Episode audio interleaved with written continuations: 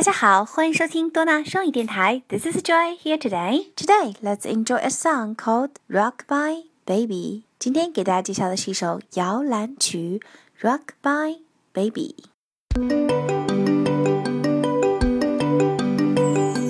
Rock by baby on the treetop.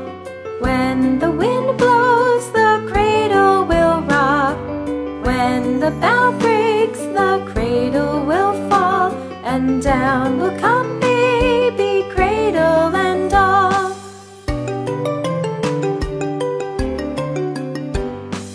Rockabye baby on the treetop.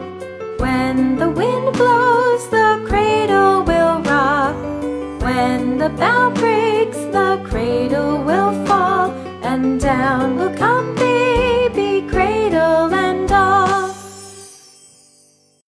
Rockabye baby on the treetop，睡吧，孩子，在树顶上睡吧。小朋友们肯定会问，为什么在树顶上睡呢？Rockabye baby on the treetop, when the wind blows, the cradle will rock。睡吧，孩子，在树顶上睡吧。当风吹过来，摇篮会晃动。When the wind blows, the cradle will rock，就像妈妈的手在轻轻推动摇篮。Rockabye baby on the treetop, when the wind blows, the cradle will rock.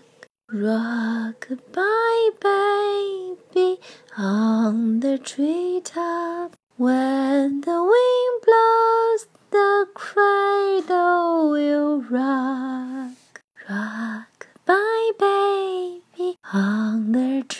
treetop. When the wind blows, the cradle will rock.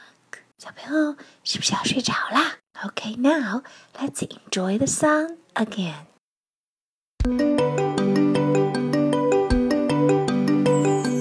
Rockabye baby on the treetop. When the wind blows,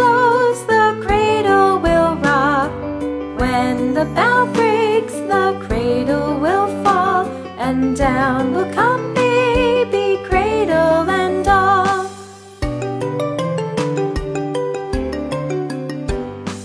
Rockabye baby on the treetop. When the wind blows, the cradle will rock.